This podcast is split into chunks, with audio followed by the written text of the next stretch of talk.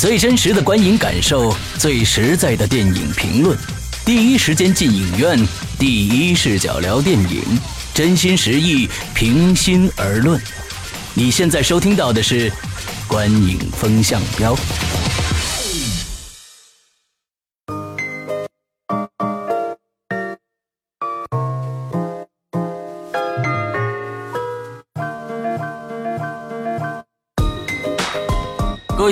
欢迎收听《观影风向标》，我是石阳。我是波米，我是玄木，哎，从今天开始呢，大家注意啊，我们的栏目呢会有一个小小的调整啊。以前呢，我们在这个一般的发布一些新信息啊，跟大家共享一些游戏，还有节目的共享，都在这个这个微博上啊，呃，新浪微博上。现在我们做一个小小的调整，我们希望呢。我们把我们自己的这个公众号啊，微信公众号慢慢的做起来，做。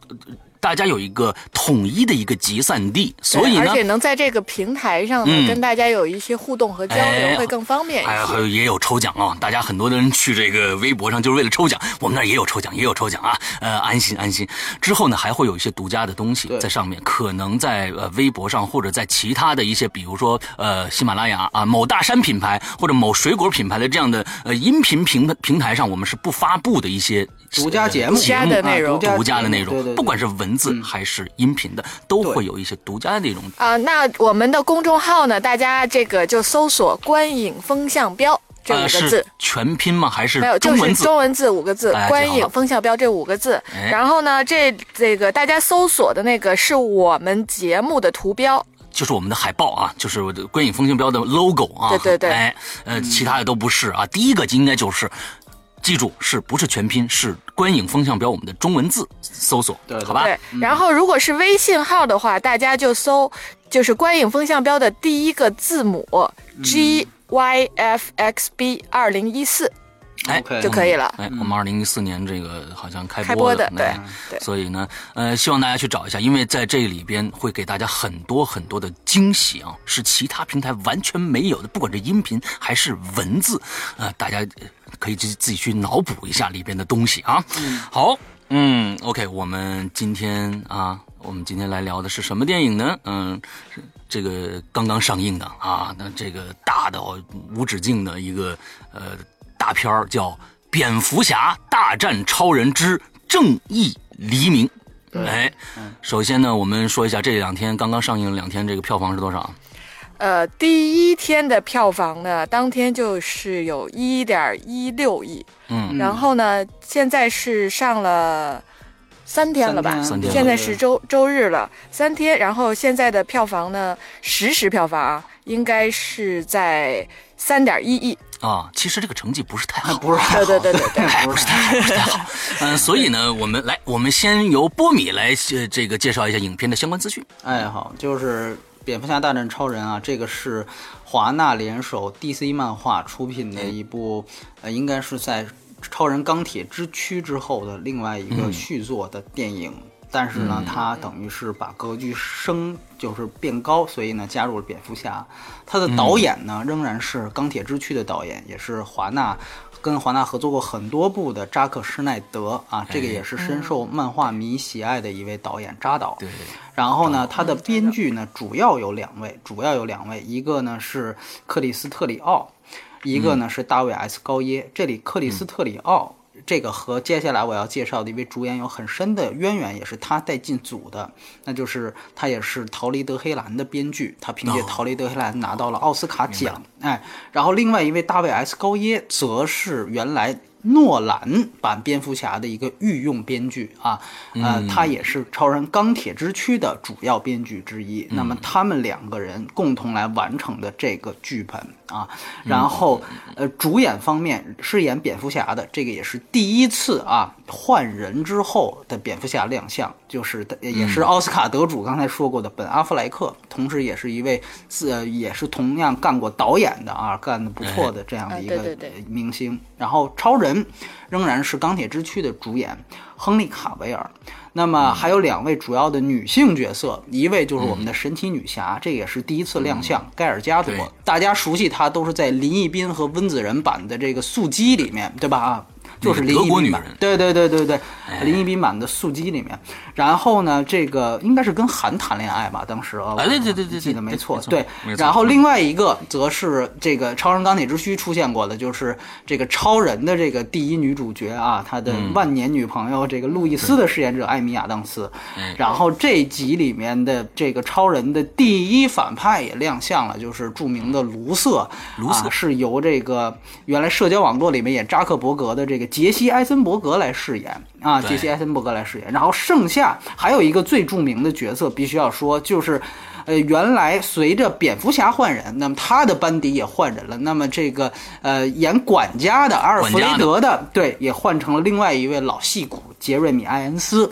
这个人也是奥斯卡影帝啊，应该是这里面唯一一个奥斯卡影帝。对对对对，啊，非常非常有名，他的地位一点都不亚于，他也是英国戏剧派演员，一点不亚于之前的迈克尔·凯恩、啊，年龄比他只能稍微小一点点。然后这里面还有另外一个奥斯卡影后，是在里面演一个参议员的，是霍利·亨特。大家如果看过《钢琴课》的话啊，里面演哑女的那个、也是非常有名。然后戴安·林恩啊、劳伦斯·费什伯恩，这些都是钢铁之躯的御用班底，分别演的是超人母亲和超这个超人所在的《星球日报》的主编。对，这个是他的整个的这个卡斯阵容。那么这个片子呢，从我们目前来看，它是国内国外的版本都是一样的，没有做删节，因为它是 PG 十三的电影，一百五十三分钟，这个也比较长。但是现在呢，也不算最长，因为现在好像是个大片儿，就是这个两个半小时的长度。对对对，对对对讲不，明白，嗯嗯，然后这个片子呢，嗯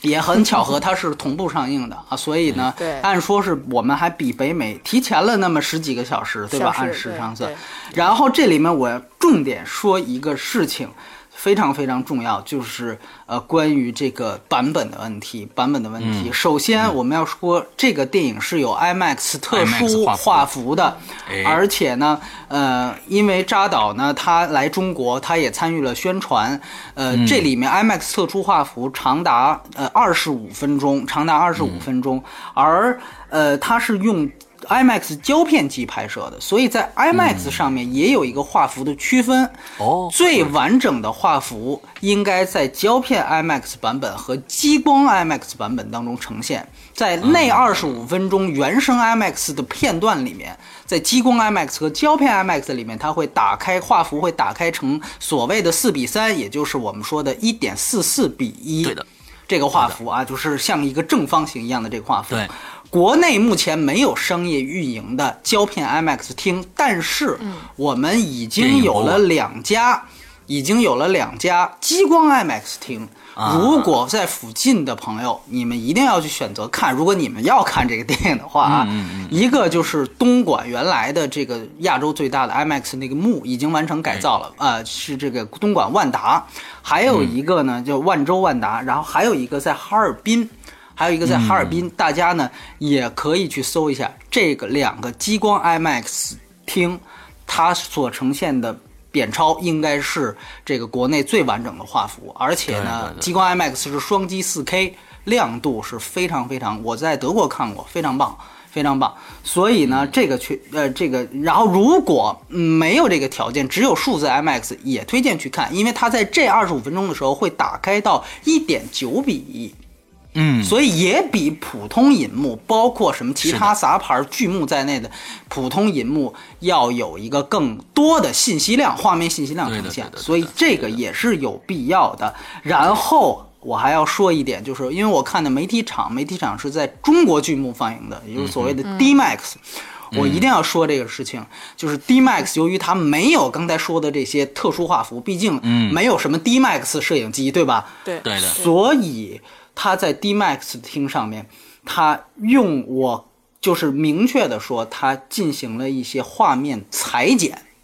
哦，以缩小了它上下黑边的这个这个厚度。哦这样啊，这个。对这个，我们我是怎么看出来的？太恶心了。因为原来呢，这个它不是有一个旁边不是有前面开始出标嘛，什么、Zack Snyder Film 什么之类的，然后嗯 Present 什么之类的，呃、Warner Brothers 这种这个这个字幕的时候，那个比如说像后面那三个字母就给切掉了。哦，你想想，有人说啊，我不看字幕，必须按照这它那个比例来。对对对，这可不是你看不看字幕的问题，字幕被切掉了，证明字幕所在的画面被切掉了。对，它这两边被切掉了。然后呢，我当时，所以呃我发了一条微博，我就说这个是偶尔发生的，还因为我不太常在那个我在双井那家，我太远了，我不太常在那边看。我就说这是常态还是偶尔发生？结果网友回复说。当然是常态了。说之前那个《云中行走》有个片子，因为没有 IMAX 版，只有 DMAX 版，很多人去看。说《云中行走》也进行了画面裁剪，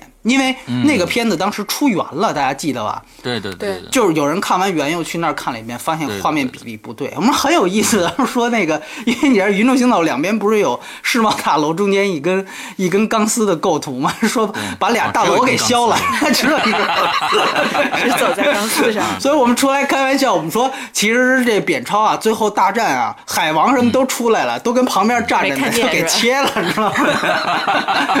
这个是开玩笑啊，不至于没切那么多，但是没切那么多。但是确实是有画面损失。我相信你要是花个，你也挺贵了吧，一百多块钱，嗯你去看一个本来就是人家 IMAX，呃，它它它。没有剪，人家还加。你这普通银幕，它好歹它不剪。你中国剧对目，好家伙，没加就算了，还剪。这个事儿，嗯我记得一定要提醒大家。我不知道施阳你是那个我看的荒野猎人啊是在呃 DMAX 看，他有他是不荒野猎人在 DMAX 对他有没有这个画面裁剪的？没有发现。没发现是吧？对，我觉得是这样啊，嗯有可能这个特制片源，我看《荒野猎人》的时候，有一个最大的一个感触，嗯就是它的分辨率低。分辨率低，对对分辨率低就是切了画面了，对，为什么？我我发现是分分辨率非常的低，因为有一些它有里边非常多的雾状的一些东西，啊。一些场景，你会看到那些雾，会有时候会看到格哎呀，这个就很麻烦，对对。你明白吗？按说，所以我对你按说，这次我就非常非常的讨厌，我就我靠，怎么会这样？对对对我说那就对 D D Max 以后算了，我天哪！对你想想，它实际上是通过切掉左右的画面，嗯来增加它上下的这个画面宽度，等于是把这个画面中间就像电视功能的放大一样，把中间那块放大了，所以肯定在清晰度上有影响。但我觉得有时候可能是不是会会有这样的一个问嗯题，它本身屏幕太大了，致使于它它本身原原有的这个片子的分辨率打到这个屏幕上，你要明白，不是用这么大的对，屏你要明白，主要没有给他专供的，呃，没有啊给他很重要的专供的。对对对对这个这个《荒野猎人》，我在我我在澳洲看的 IMAX 的话，它是两个，它因为它是用六 K 机拍的，然后哦。用双击四 K 投放，非常清楚。对非常清楚，所以你这个按说那个呃，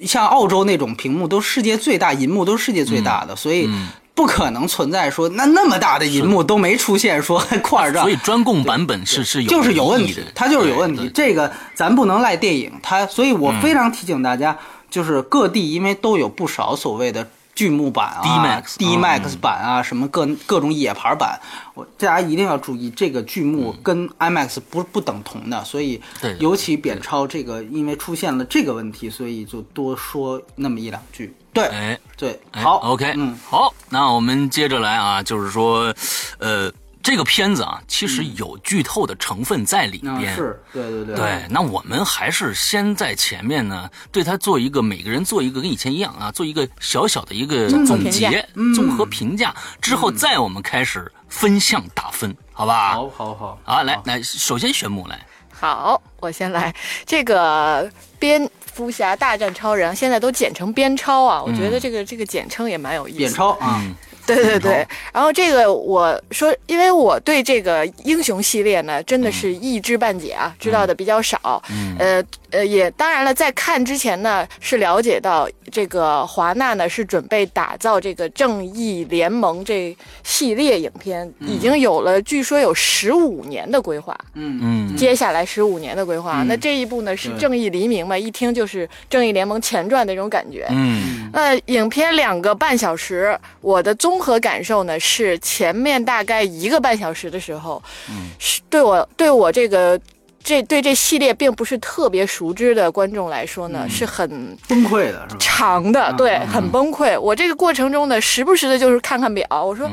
哇，这才过了四十分钟，就这种感觉，二十分钟，四就是这种这么一个慢节奏，他是在很慢的讲述蝙蝠侠之前，因为蝙蝠侠之前呢，确实那三部都看过，知道他说哦，他把他小时候这些东西拿出来讲了，然后呢，又把超人，就是他在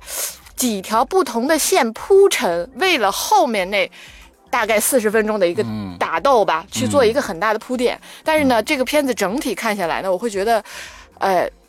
过慢，而且呢，如果前面没有一些知识的积累或者知识的基础了解的话，你看起来是有点费劲。而且我有几个朋友看了之后呢，给我的反应都是睡了好几次。嗯这普遍是有这种感受啊，睡了好几次。那这个综合来说呢，我觉得影片后半部分我是比较喜欢的，因为它综合了这个特效，加上这个蝙蝠侠和超人之间的这种冲突以及反派。后面部分比较好看，是很很合格的好莱坞的呈现方式。前面部分，因为他为了铺垫这个所谓十五年的这个开端，想要的东西太多，给观众的信息呢，在一部影片中想交代的太多，就显得很累赘，或者是说看起来很辛苦。嗯，嗯，这是我综合的一个感受吧，后面再慢慢讲。好，我的综合感受呢，就是 DC 急了，蝙蝠侠和这个超人闪婚了。啊，你知道吧？就是这个意思，你知道吧？所以呢，呃，就就，呃，大家呢就非常非常的不理解。呃，就看的呢有点云山雾罩，尤其是啊，我觉得这里边施耐德呢，他很可他是为了很多的 DC 的漫迷着想，做了很多的在里边的一些更深层次，比如说旁边的景物啊，一本杂志啊，或者各种各样，比如说超人呃蝙蝠侠的一个战服上面写的字儿啊，什么之类，这些呃更深层次的。呃，去迎合漫迷的一些一些感受，但是对于中国的普遍的大众来说，对 DC 整个只知道人物，不知道第其他的东西的话，我觉得这整个这个片子前面的铺垫完完全全铺垫不出来，为什么蝙蝠侠要大战超人这样的一个东西，所以它的前面的原因非常非常的给的非常非常的雷，你明白吗？所以呢，呃，从剧情上来说啊。我觉得这是有问题的，待会儿我们再细说。从从特效上来说，那当然了，我觉得扎克施耐德他的风格在里边有他固有风格，从三百到这这整个的这个守望者才还有到这个钢铁呃哎钢铁之躯美少女特工队，他的这种呃。漫画式的、阴郁式的这种表现形式，在里面是也是得到了非常好的一个体现的。但是呃，整个特效做的也非常的棒，我觉得这个钱是花到了，确实是。呃呃，作为一部假如看后半边的打的这个这个片子的话，那我觉得它是合格的啊，就确后面确实很热闹。呃，总而言之呢，钢铁之躯我睡着了，这一部我没睡着啊，这是我给他的一个 啊一个一个一个评语。OK，来，对，刚才你们提到这个事儿，就是花钱的这个事儿，忘了说，其实扁超又刷新了这个史上最贵的记录。对啊，因为之前去年的幽灵党三点五亿，好像史上最贵，这次超了，是扁超，据说花了四点一亿美元。一亿，四点一亿美元，那这个又是一个新的记录。当然，这个数字可能是包含了这个全球宣发的费用啊，这个都、嗯都，但是总之很花钱是没错了，哎它是是史上最贵之一，是肯定错不了的。对，所以呢，就是大家也会思考，就是这个钱是不是花到位了，然后或是不是花的值。呃，我其实觉得，因为之前那个国内有一个很有名的编剧说过一句话，他说，其实这种好莱坞的漫画大片啊，基本上就是把人、神和怪物放一块儿打架。就是你要是仔细想想，这事儿其实非常扯，就包括像复联也是一样嘛，对吧？是一样的人、神、怪物，对吧？就放一块儿打架。呃，但是呢，就是说好莱坞的能力在哪儿体现呢？就是说他能把这个很扯的事情弄得看起来像那么回事儿。哎，事儿事儿，所以，哎，对，所以呢，就是说，尤其是对于刚才施阳提到这些非漫画迷来说啊，好莱坞啊，比国内的烂片就优势就在这儿，他总是能够把这些看起来绝对不可能发生的事儿，给你弄得好像还挺还挺像那么回事儿对对对，还挺像那么回事儿，就起码让你在电影院坐的这两三个小时呢，看着哎是那么好像不太去思考这个这个合理性的问题。当然出来之后觉得扯，这个人家就管不着了，毕竟它是一个有 有爆米花属性的片子。但是如果我们换句话来理解这个这个换个角度来理解这句话，其实就是说，那如果说连看起来像那么回事儿这个东西它都做不到，那这片子它的口碑就危险了。就危险了。某种程度上呢，我觉得《扁超》其实就是这类电影啊，它是这类电影。呃，刚才其实两位也提到过，它的我觉得出现的最大的一个核心的矛盾，就是刚才提到的，它对于大宇宙的铺线这个过多，以及它扎导自己个人风格化。这两个方面是完全不协调，所导致这个这个电影所有延伸到剧情具体细节的所谓 bug，其实你追根溯源，都是这个问题。它实际上就是存在一个铺线过多，大宇宙铺线过多，这个是为整个公司集团考虑的，要和漫威抗衡，对不对？哎，要不和漫威抗衡。还有就是和最微观的，就是呃，扎克施耐德他自己个人风格表达这两个方面。他在这里面做的非常非常不协调，所以说我觉得前者就是说关于铺线过多的问题，这个和之前我们提过的这个复联二的毛病是一样的。嗯嗯。但是复联二就是说漫威的所有电影，它都是非常注重娱乐性的。但是恰恰相反，扎克施奈德导演他可能在有的时候在娱乐性跟个人风格平衡的时候，他可能更优先于我个人的这种这风格的展现，所以这种东西又是干扰他娱乐性的一个原因。所以你看现在他的口碑可能连。比《复联二》，我们都说《复联二》可能是漫威拍这这几年拍的最次的一部，嗯，可能这个扁超它从口碑评分来讲都比它还要低一点点的原因就在这儿，它连基本的娱乐性也没有太满足。当然，我这里面也得跟。这个 DC 粉丝说一句话，就是说很多 DC 粉丝很有意思。这个北美口碑当时出来差评之后，都很不服，觉得影评人就是装逼。你们他妈的当拿个这个呃这个好莱坞片子，你们当有那么需要那样去看吗？结果后来结果正整个一上映，普通观众也不买账，然后他们又会觉得普通观众你们路人粉，你们没有看过漫画，你们什么都不懂。所以最后就是你会发现这个呃我周围很多的 DC 粉丝形成了一种非常有意思的。就是影评人装逼，然后普通观众傻逼的一个逻辑。哎，对，所以呢，等于就是就是我们最牛逼，我们最牛逼。对 对对。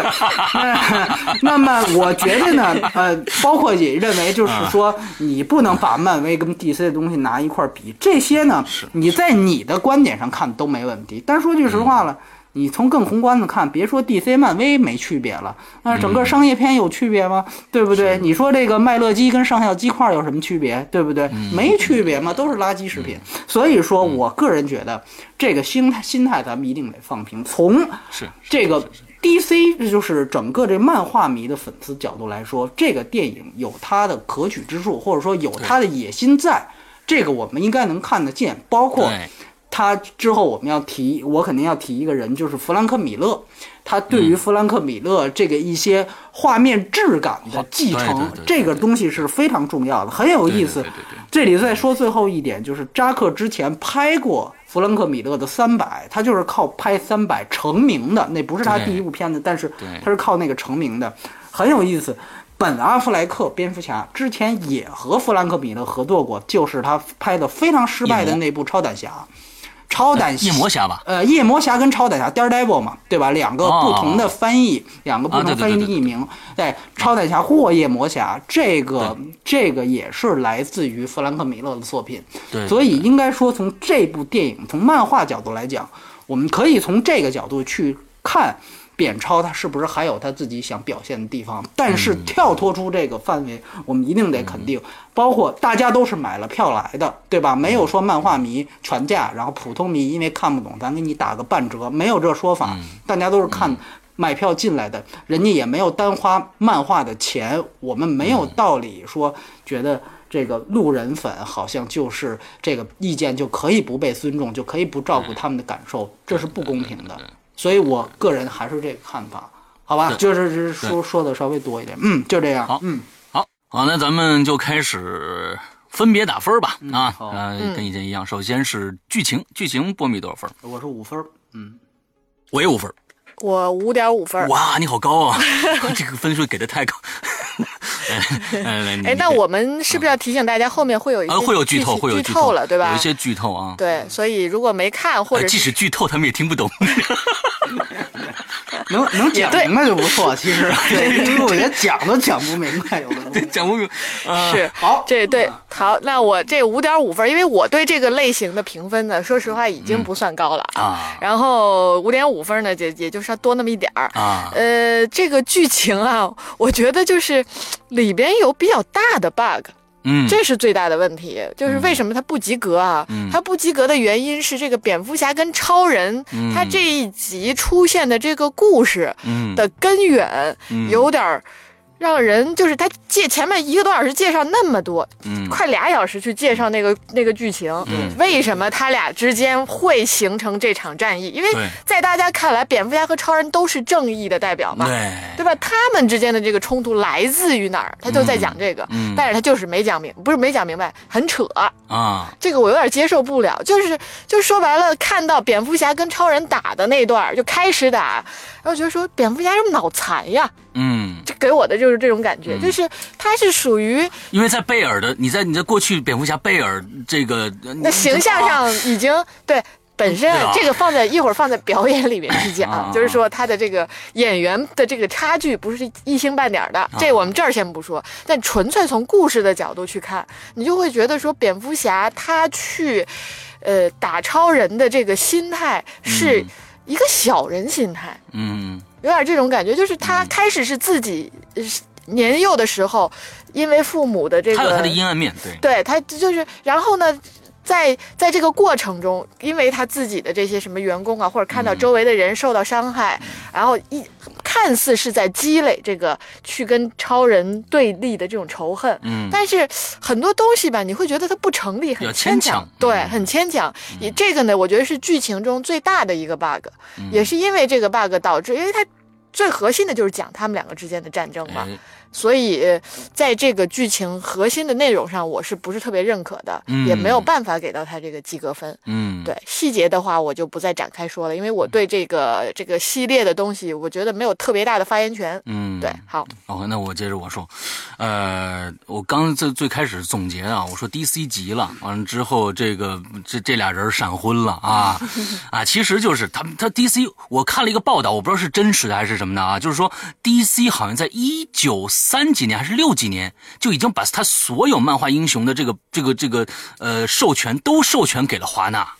就在很久很久以前，呃，他就把他、这个、这个应该是不太准确，因为之前不太准确是吧超人，对对对，我们看到克里斯托弗里夫那些超人，其实都是由一个环法国的制片人来拍拍的。哦他当时华纳接的发行权，后来才，华华纳都是发行。哦，华纳都是发行之前其实对对对，那个是超人渊源的事情。对 OK OK 说，对对 OK，好，那我觉得就是说，可能在在在整个的这个 DC 对于它它。跟漫威比起来啊，漫威整个从呃，我觉得从九十年代末一开始已经开始铺这条路了啊。我们能发现，从蜘蛛侠开始，它呃往后再往后，它整个就是它它这个宇宙不管怎么样，它已经开始一个一个的点状的，最后铺成了面状的，最后发发展成现在整个的一个漫威宇宙。但是我们发现，哎，DC 好像一直就是超人、蝙蝠侠、超人、蝙蝠侠两个人换来换去，这一代那一代，这一代那一代。但是他中间出过别的，也不成功，也不成功，他没有一个就是说整体的规划。那么他现在确实急了，他看到漫威，我操啊，怎么可能这样？哦，原来我也有这个，但是哎我没有发挥出来那对，种感觉。所以呢，他就拍了一部这个，就他，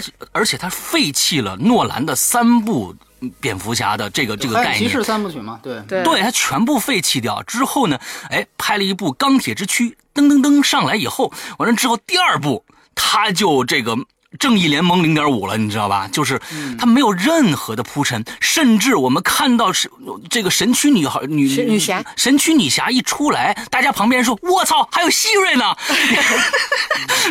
嗯啊，对，没有 没有任何的铺垫，你知道吧？希瑞这个还有点还可以啊还有希瑞呢。完之后大家不知道，你明白吧？就说，哎，我这里面还有呃这么一个人物。因为本身在 DC 的这个宇宙里边，你像你像海王，嗯。啊、还有这个这个神奇女侠，它其实都是带有一些古典色彩的。嗯。希腊的，哎，它是战对恶魔的一些斗争，它跟那个漫威的很多东西的那种感觉其实是有区别的。漫威我们看到都是比较明亮的，而确实 DC，比如说蝙蝠侠，他确实在漫画里面呈现了他的双面性，一个光明，就所以黑暗黑暗骑士嘛，光明和黑暗的这种这种两面性的这种这种东西在对弈。他要表明这些东西，其实 DC 有很深的这种呃，就是说社会意义和本身的人格讨论这些意义存在的。比如说，呃，施耐德的最牛逼的一部作品，那就是这个《守望者》。嗯，他对不管是风格还是人物还是社会，在《守望者》里面达到了一个高度的统一。那个那个，而在这部电影里面，我们发现啊，他想让蝙蝠侠和超人两个人打起来的话，确实像跟跟玄牧刚才说的一样，嗯他的理由实在太不充分了。我们可以要就比如说漫威的一些不是这这个这个 DC 的一些迷，可以从很多的方面上，它里面体现的一些细节上来去分析哦，为什么他们俩可能在在影片之外还有很多的渊源存在，他们两个人打起来了。但是对于一个普通观众来说，确实很难理解，而且就是说，确实像刚才说，我也觉得。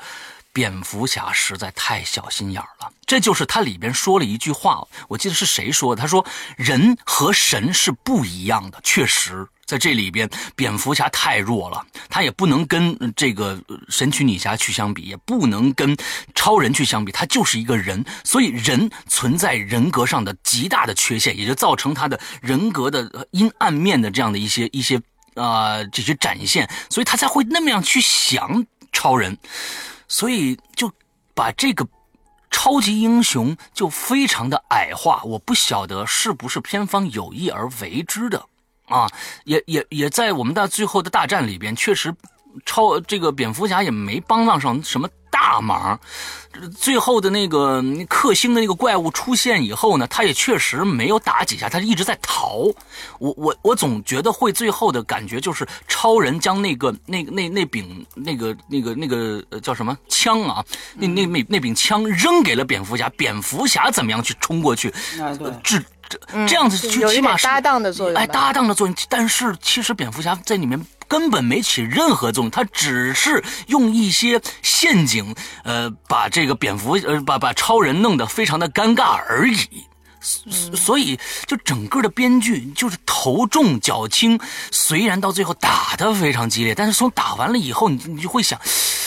哎，他们为什么要打呢？对，而且啊、我补充一点啊，嗯就是说，在这个剧情上，我觉得这个导演他其实是想探讨人性。是，当然是，对他是想探讨人性，就是因为在这个过程中是人去误会了超人，用自己的这种就是狭隘的心嗯去误解了超人。嗯然后呢，但是他在最后我有一个印象比较深，就是说。呃，大概的意思啊，那个话就是说，人是不断的在发现自己的错误，嗯。然后呢，又不断的去迎接新的，就是嗯。他是为了，好像是说我们有一个所谓的更新换代的那种感觉，嗯嗯嗯错了再改，错了再改，我不怕错，他是那种感觉。嗯但是呢，这里边因为导演又想又想展现，比如说像蝙蝠侠人性的那种，呃，就是亦正亦邪的感觉，嗯然后呢又想把超人那种特别正的，嗯，这种内心的能量、人性的东西，就是高于人性的东西体现出来，嗯就是整个的这一个过程中，他把这个东西弄得很拧巴。嗯就是他在想探讨人性的那根主线上，他其实嗯没有理清楚，嗯，所以导致这个剧情就真的整体上都很拧巴。其实啊，我觉得就是铺垫太少了。对于这样的一个大的一个作品来说，首先变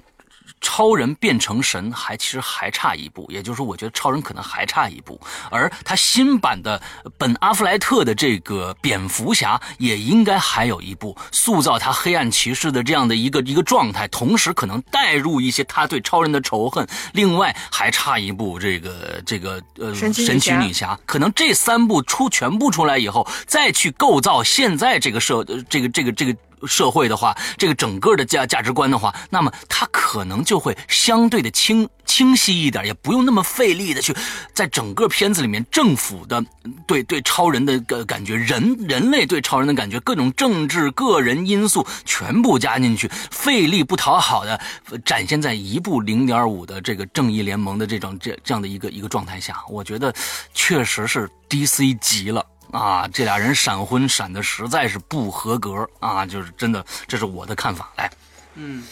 对。然后其实我觉得非常有意思，就是说整个这个呃，关于超人跟蝙蝠侠这两个人物，原来 DC 的总裁说过一句话，我觉得算比较一针见血的。他说，其实超人呢，他代表的实际上是一种价值观，是让这个世界变得越来越美好。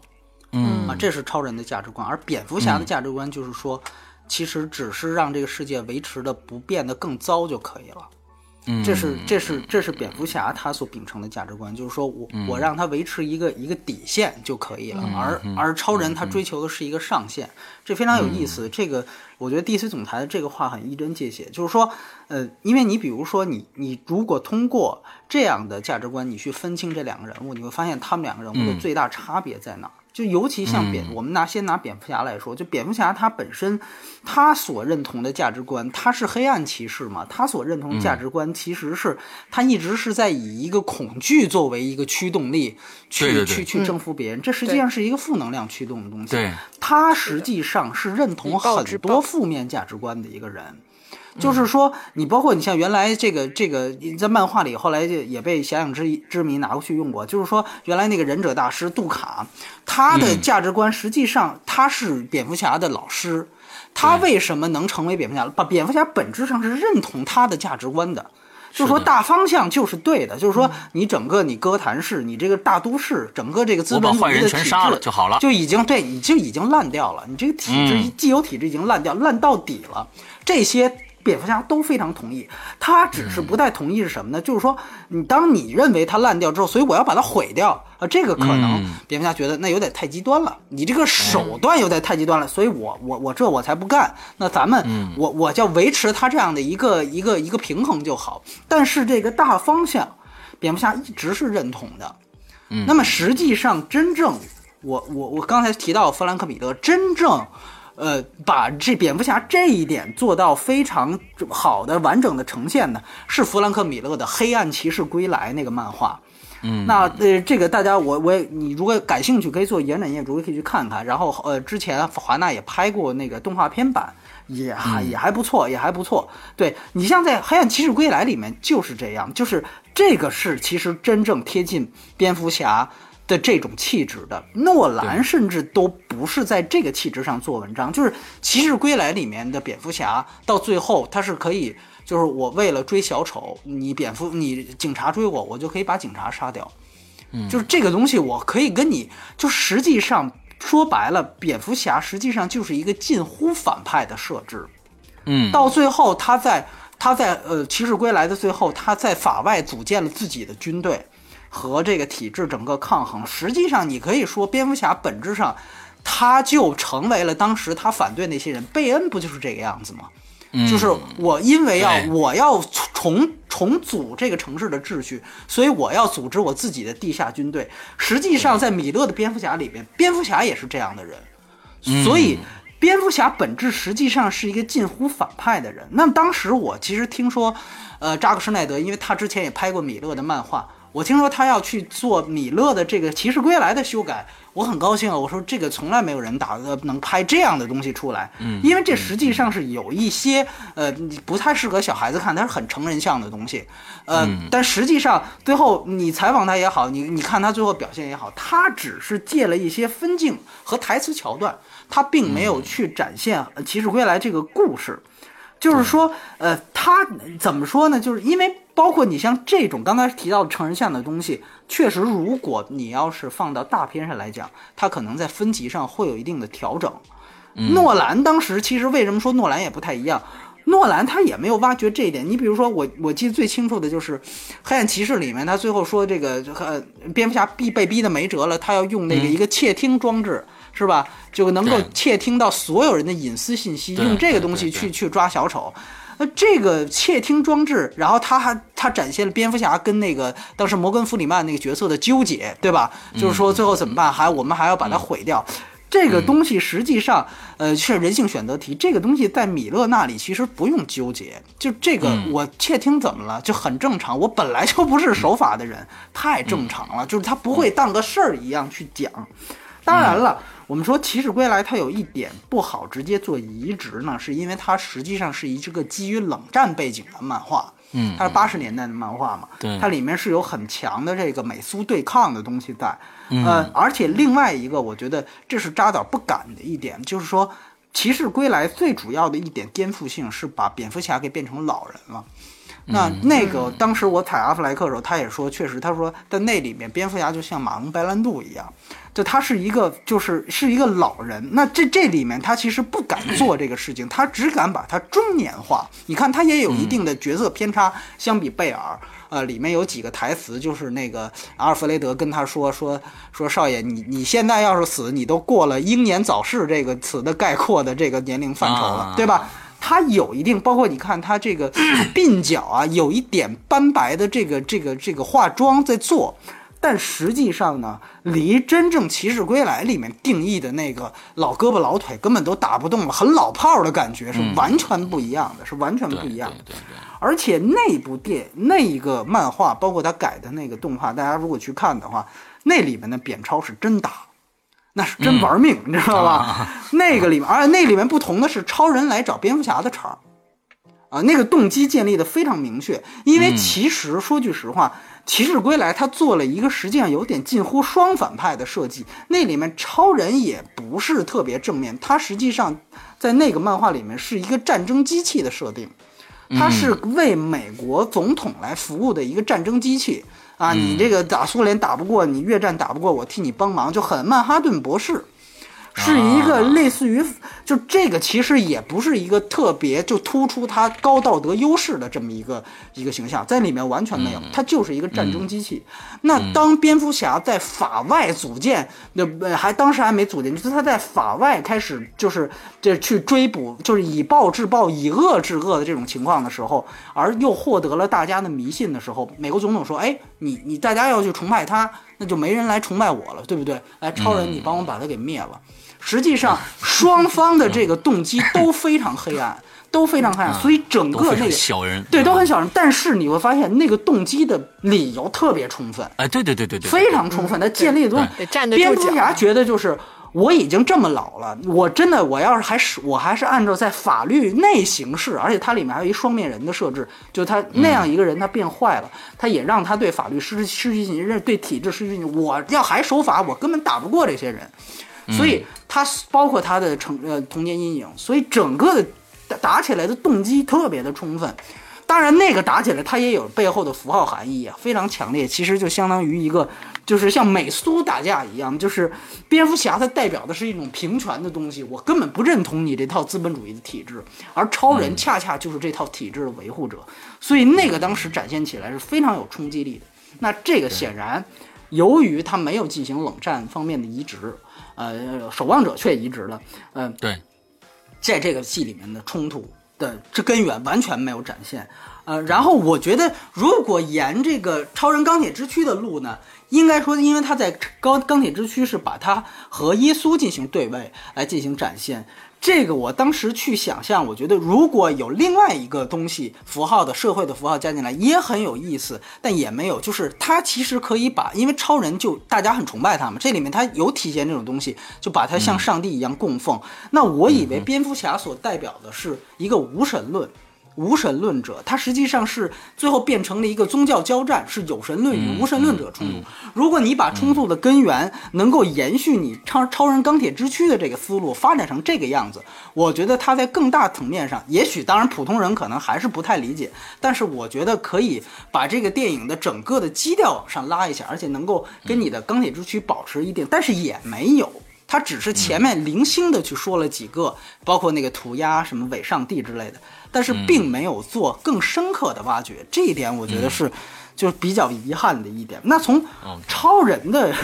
不好意思，我从超人的这个角度来说，其实你现在去看钢铁之躯，我这儿施阳其实嗯，不太认同钢铁之躯，对对吧？对对对。你觉得钢铁之躯是这个这个特别扯是吧？就是在这个很多不事里，其实是这样子的。嗯我觉得钢铁之躯为什么我睡着了，嗯是因为钢铁之躯的故事已经被拍烂了。嗯，就超人缘起、对吧？超人缘起，啊对，超人缘起嗯拍烂了。第一个，我觉得我可我我从里边我我想找到一些新鲜感，可能新鲜感不太多。嗯另外一个，就只不过从画风上、整个的风格上来说，它一下变得阴暗起来了。对对对对对，另外，够最后面的这个这个扯，当时我看完第一个感觉，我出来就发了一条微博，我说这就是龙珠啊，对对对实在是受不了，所以就是 啊，我我我就就睡着了，而且最后打的时候我睡着了，前面倒还好。没错没错。其实就是这个，就必须得说，在超人上，你得必须得说这钢铁之躯是为什么？就是说，嗯实际上。因为我们知道他当时的背景是基于华纳之前的那部重启之作失败了，就是零六年拍摄的超人归来》那个电影，嗯布莱恩辛格拍的、那个电影是等于口碑跟票房都双双惨败，所以说呢，实际上当扎克施耐德接过这个项目的时候，他一定要做一个对老板的一个一个断舍离。我们这么讲，因为实际上你现在回去去看《超人归来》，他是非常非常尊重原来老板的，就是《教父》班底拍的那个老板，马里奥·普佐编剧，马龙·白兰度演的那个老板，就是里夫的那个老板。嗯，他是做了大量的致敬，那个拍法特别像《星战七》，就是说他基本上是对老板的一个还原和情怀，打情怀牌。那当然，他当时失败之后，扎克施耐德有充分的理由去。把跟他做割舍，所以最大的一个割舍，大家如果注意，就是超人老版的约翰威廉斯拍的那个非常主题经典的主题配乐被放弃掉了，在啊超人的钢铁之躯和这部里面，再也没有那个宏大的像二零零一，对对对对对对，再也没有那个那个配乐的主题，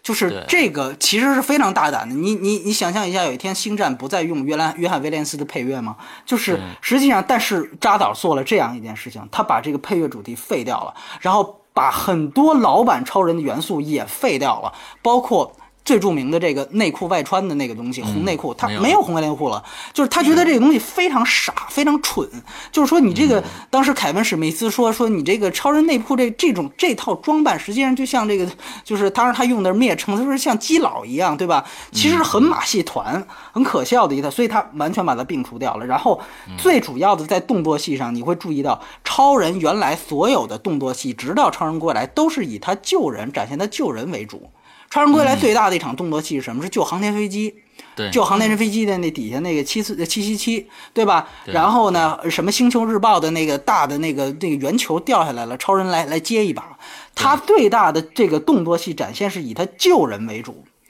那那个时候扎扎导觉得你这套东西观众不爱看了。谁在看你这么这个高高道德的东西？这普通观众根本不认，太蠢了，所以他滑向了另外一个极端，就是你说的龙珠式的毁天灭地。我不管什么其他人，是我不管你其他的这个这个这个市民怎么样，我你这个我跟佐德打，我就是把半个城市都拆了，这个东西没什么。就他实际上是从一个极端滑向另外一个极端，因为他实际上是极大的想吸取超人归来的教训，包括当时超人归来，你要知道，当时那个卡卡维尔也是选过超人归来，但是他没有，当时没有用，选了布兰登罗斯，就是因为罗斯他长得特别像。克里斯托弗·里夫，哎，因为那个时候里夫刚刚死，零四年，因为我们知道里夫后来高位截瘫，很励志。刚刚死的时候，其实华纳也想剥削一下那个热点，所以当时他就选这个里夫。其实你从这些整个方面去看，当时其实华纳理由都非常充充分，但就是不起作用。所以最后，呃，等扎克再重启这个时候，他做了一个很大的颠覆，包括在技法上，我们说。这一版的超人，起码到目前为止，他只会激光眼，他没有展现超人，比如说之前老版里面他会倒转地球，让时间倒退，嗯对吧？这个技能就没有了。然后这个吹冷气、这种技能也，我看也没有展现出来。就原来其实包括超人，你在漫画里，他可以靠快速的飞行形成巨大的龙卷风，这实际上这些招儿都非常的牛啊，这里面全都没有了，全都没有。他在技法上做了极大的减法，就好像把它恢复成，嗯，就恢恢复成一个比较现实主义的、基于现实主义的东西。包括你记得当时在爱情上，他实际上是在当时就像这个路易斯，就是艾米亚当斯演的这个超人女友的角色，告诉了自己的这个克拉克的身份，就克拉克就是超人这个身份。对，第一次就直接就说出来了。这个实际上在老超人里面，包括第二集才说对对，第二集说的。然后你知道，其实，在漫画里边，直到他们在五十周年作为庆典的时候，作为一个巨大的彩蛋情节，才把超人这个事儿告诉克呃这个路易斯，说我就是克拉克。嗯这个实际上是到五漫画五十周年时候在干这事，然后两个人求婚，那个是很当时漫画 DC 漫画一个很著名的一个事件，所以你就知道这个超人过来，因为他的理由也很充分，就是你作为那么牛逼的记者，你戴一眼镜儿都看不出他是超人，这东西太蠢了，太你知道吗？对太蠢了，就像那个内裤外穿的那个、那个、那个马戏团式的服饰一样，就太蠢了。所以说，这些东西其实它都有非常非常非常充分的理由，就是因为你要不得不强调的一点，就是因为超人他已经过时了。他作为一个原来他是三几年，他跟蝙蝠侠一样，都是三几年大萧条时代就问世的一个文化流行文化符号。那个时候它是流行文化符号，是因为那个时候美国接连遭遇了大萧条，然后又是二战，后来又是冷战。它实际上是有一个巨大的时代感，那个时候需要一种说白了就是国家主义，所以才会有美国队长，才会有超人。那个时候它有特别强烈的这种主旋律性，说白了，它有主旋律性。那那个时候，你也可以说超人他是一个，很多人说那个时候它诞生出来是一个美国移民文化的代表，确实如此，就是一个克星人移民到美国，然后需要去生活，但是他又比美国人要伟大。实际上，他是一个就是很主旋律的一个歌颂，就是移民其实有的时候更伟大。他实际上他背后有这样一套很大的一套文化背景，那他是在那个时候二战、冷战时期特别受欢迎的原因，但到后来。越来越就随着时代越来越开放，尤其是嬉皮士文化之后，美国的这个这个文化逐渐变得更为的就是解构，他更希望一些嬉皮笑脸的东西，或者更更希望一些黑暗的东西。所以蝙蝠侠通过米勒的这个八十年代的革新，能够重新复活，然后又会有一些奇奇怪怪的超级英雄出来。超人作为正统的一个形象，其实已经过时了。你无论去怎么再挽救他，这点东西都无法改变，因为他的高低道德标准在那儿。所以这个东西，你如果只是在形象上去修改，都不太可能去去形成。倒是这里面我要提另外一个分支，记得要没错是九三年，他出了一本非常牛逼的漫画，那个当时创造了漫画的销量的奇迹，就是《超人之死》，就是《超人之死》，啊它的封面是那个超人的标志。那个标志血淋淋的往下滴血，那个红色的标志往下滴血，非常有名，黑黑色的封底，然后就那么一个 logo，、然后底下写着“超人之死”。那个漫画当时是。应该说上升到了文化意义，很多大的报纸都说：“哎，你看 DC 把超人给弄死了。这个实际上在这个电影里面，他也想前长折指的说，但是最后又让他弄得很蠢。为什么当时 DC 要把超人给弄死？原因很简单，就是说这个文化，当你们都觉得它过时了，好吧，我把它弄死，我看看行不行？哎，没想到大家一看，哎，他死了，这一点倒成了卖点，当时就成为了一个脱销的东西。那华纳在九八年的时候，实际上是想把《超人之死》拍成电影的。当时实际上选的导演就是蝙蝠侠一的导演蒂姆·伯顿，啊，然后的超，当然超人的选角会非常有意思，是尼古拉斯凯奇，啊，哦非常有意思的一个。当时那个片子叫做呃《Superman Lives》，就是超人复活，讲叫超人复活，它实际上就是先把超人弄死了，然后讲他复活的事情。那个戏后来没有拍成，因为很多很多的原因。很有意思，有一部纪录片专门去讲那个事情，当时为什么没有拍成，还采访了蒂姆·伯顿，他的这个那个编剧是凯文·史密斯，就是原来拍《凤凰电源》的一个独立导演，非常有名。大家有兴趣可以看那个叫《超人复活折夭夭折记》，非常有名的一个一个。如果我现在这么多，后来又出了布莱恩辛格版跟扎导这个版，我再回去想，也许蒂姆·伯顿那个思路可能恰巧可能是对的，就是你只有那样的去把它完全 cult 化。当时他那个电影里面就说，超人是我们的设定是他不能飞。第二就是哦所有的这个红披风的这个装装扮全部要废弃掉，就这里面只是废弃掉了他的红内裤，但是披风跟 S 这个 logo 还在，但是那个超人的设置是完全把这些全部舍弃掉。嗯，那个我觉得，如果当时能够执行下来，说不定，而且我们知道蒂姆·伯顿他哥特风嘛。他就会把它弄得很蝙蝠侠那种，我倒觉得说不定是一个呃歪歪打正着的东西。我我其实觉得，可能超人只有在解构之后，重新去定义他的东西，把他所有高道德标准这些东西放弃掉，他可能才会被现代这个时代接受。像扎导这种修修补补的东西，我个人觉得我是不太认同。对我先说这么一点，因为三十分钟了嘛，对吧？对对对，好。OK，咱们编剧说了很多啊，咱接着来聊一聊这个表演 啊，表演呢，那波米多少分？我是四点五，对，我是五点五啊。哦，我是五分。哎，那我最高对不对？嗯，对。我说说啊，我说说，我说说，嗯。哎，这个其实呢，我我感觉啊，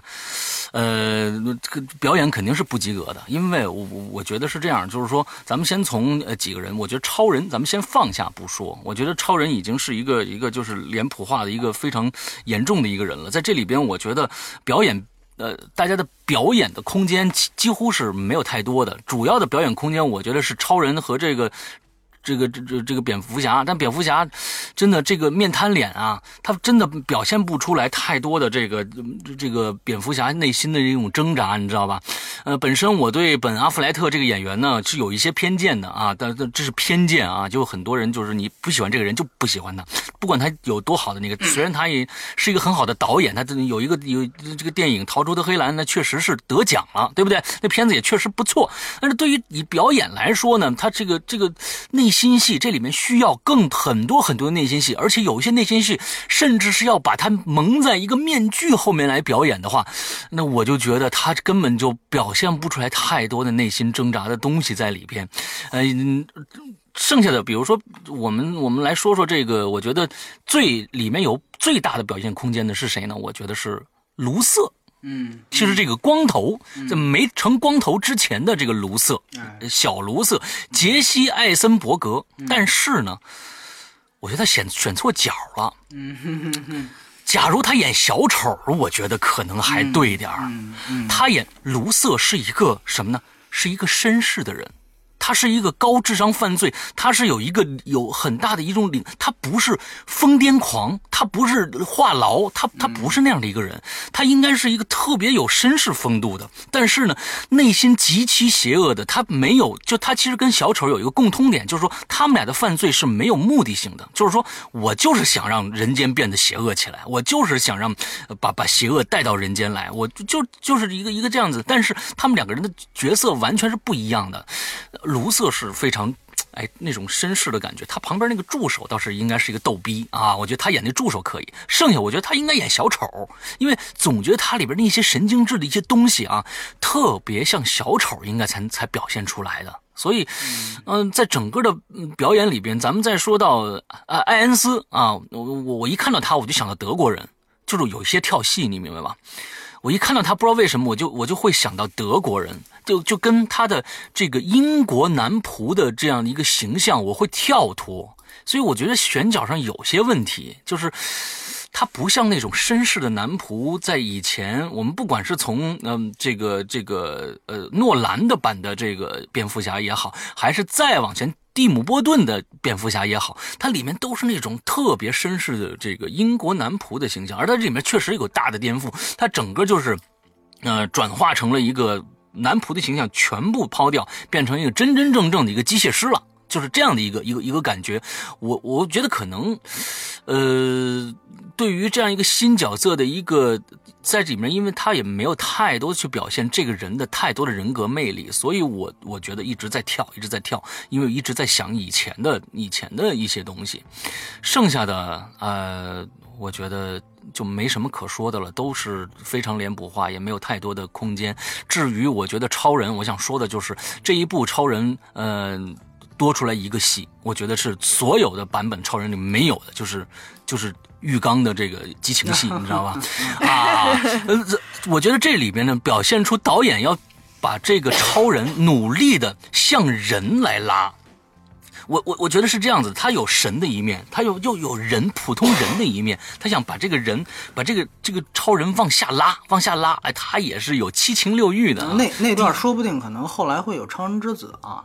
就是哦。因为就是金星系之前超超人二出现过，是的，是的，是的，呃是的，把把那个是就是你刚才说的是吧对他把那个就是路易斯告诉路易斯啊我是克拉克之后，他不是把他带到北极冰宫去，然后俩人睡了一晚，那个当时啊。也是被骂的很惨，对对对，就啊。是共度良宵什么的，一夜情嘛，然后就怎么着了，对对。那个那个这个倒不是第一次出现，但是那段拍的是不太不太正常啊，对这个我是不太正常，你这个就就一下子就感觉他就很非非常的跳。嗯，至于刚才波米说到的这个超人之死，嗯、我呢，嗯、在九十年代的时候，嗯有幸呢看到了一摞超人的漫画，嗯其中有一本我不晓得，但是它不是黑色封面，它也叫《超人之子》，因为是盗版嘛，所以我就之死害怕。啊，不是之子，对对超人之死，超人对对之死对。啊所以呢，他在死的时候呢，呃，我就我就跟这个旁边人说，我说你信不信啊？我说他待会儿就活了，活着为什么呢？他就为什么能死呢？就是因为他体内有一块克星的碎片，结果他最后呢没活过来，一直处在那，就是他因为体内有个克星的碎片没拿出来，但是最后他给留了一个大的悬念，只是那个那个泥土往往上升了一下，我不晓得他是不是用的这个梗，我也不晓得真正的《超人之死》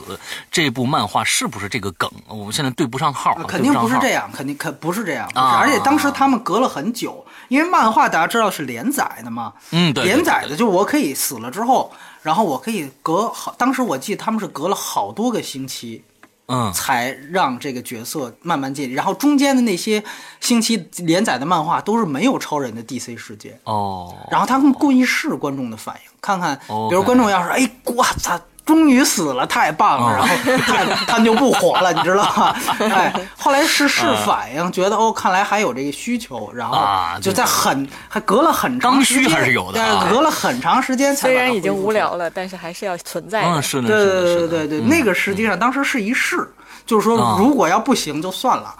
对对，因为其实，在漫画世界，因为它不是有平行宇宙这概念吗？对对对，所以就无所谓死不死啊，每一位大家熟知的他可以超级 Amazing Superman，对吧？对他所有的 超级英雄，包括漫威，包括都死过，都死过，都死过一次的都算是少的。超人我记得好像超人算死的次数最少的了，对，其他好都死过好几次了。对对对，你接着说对对对，好，嗯我我差不多了，我就就是这些观点，就是基本没有什么太多的空间，大家表现的也都没没有没有什么太多的这个这个可说的地方啊，没有什么出彩的啊。嗯哎，没有什么出彩的。来，波米，我呀，是我吗？哎，不是哦，对，玄木，我最高分是吧？玄木还没说啊，玄木，对对对哎，你这习惯可以啊。哎，我习惯了，已经习惯了，习惯了。嗯 那个这表演呢，其实我觉得是这样啊，就是说，呃，像这个系列，因为这个扎导他的风格，他是希望是。怎么讲？就是说他他的这种黑暗面会更多一些。嗯按说呢，像这种呈现方式跟漫威的区别，应该给到演员更多的空间。嗯就从逻辑上来讲，嗯应该是这样子的，因为他是希望说这种心理内心的东西是需要演员去表演出来的。嗯对啊嗯，对对，按说是这样子啊，因为本身这种漫画英雄的这种表演本身其实没什么可讲的，按理说对对对对，按理说他的给到的空间应该是有的，但是这部戏呢，我觉得先是从选角上，刚刚诗阳其实已经提到了，嗯。我作为呢，因为真的是喜很喜欢贝尔演的蝙蝠侠，所以诺兰系列啊，对，真的没有办法接受蝙蝠侠变成了这个样子，就特别这次他特别壮，你发现没有？就是 他失去了那个大，就是富家少爷的那种嗯。高贵，嗯就骨子里的一种绅士，他没有了，变成了一个大叔。虽然年龄大了，这个是剧情设置是需要的，年龄是可以接受的，但是他的那股气质没了。嗯这个很可怕，而对应着就是他的这个男仆，就是他的这个最得力助手。嗯我因为很喜欢原来的那个角色，嗯就根本没有办，就是根本对不上号。这种，这个是我我对于表演里边从选角上来讲最大的、最大的这个疑义。而这个本阿弗莱克的表演呢，又因为没有灵性，嗯完全没有灵性，表现不出蝙蝠侠想想表现的那个内容来。嗯所以这一点上，我觉得就是这是我给五分一个很重要的原因。嗯那这个说到超人的表演呢，我觉得超人上一部这个钢铁之躯，包括这一部，我觉得他就是在。就从外观上是符合大家对超人的一个想象的，其实超人的表演只要他像超人就 OK 了，就是这个意思，你知道对吗？对对对对，那这一部里边，其实我我感觉啊，他是给了超人一些表演空间的，因为他有内心的那种挣扎，他不是完全像过去，他就是救人，嗯。就是就是伸张正义救人就完了。这里边的，因为他又被陷害，又他又被别人去误误解他是有一些空间的，但基本没有演出来，嗯，就是全都是在那张很帅气的脸上。嗯。嗯，那反而是这个，就是刚刚施阳提到的这个卢瑟的角色，他就是演这个呃社社交交网网络络的那个嗯。男主角艾森伯格。啊